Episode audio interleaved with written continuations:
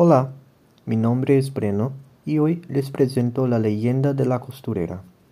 De las muchas leyendas del Alentejo, la de la costurera es una de las más conocidas.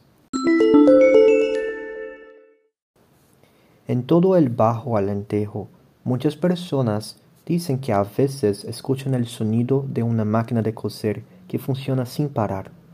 Quien escucha dice que el sonido es tan claro que incluso puedes reconocer el sonido del pedal de la máquina y la línea de ruptura.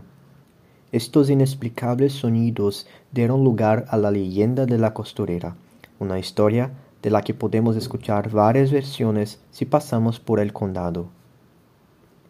Según una versión, en tiempos pasados, cierta costurera confeccionó un vestido de novia para su hija, pero murió antes de la boda.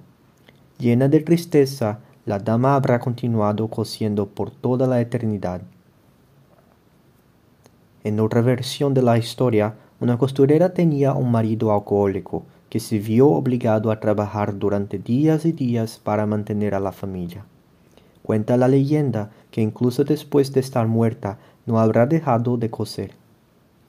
También se dice que cierta costurera enfermó gravemente para recuperar su salud, prometió que donaría su máquina de coser si me arrojaba. Sin embargo, en cuanto se recuperó, se olvidó de lo prometido, por lo que cuando murió como castigo, se vio obligada a seguir cosiendo. Finalmente, en otra versión de la leyenda, una costurera prometió hacer una túnica para ofrecer a Nuestra Señora.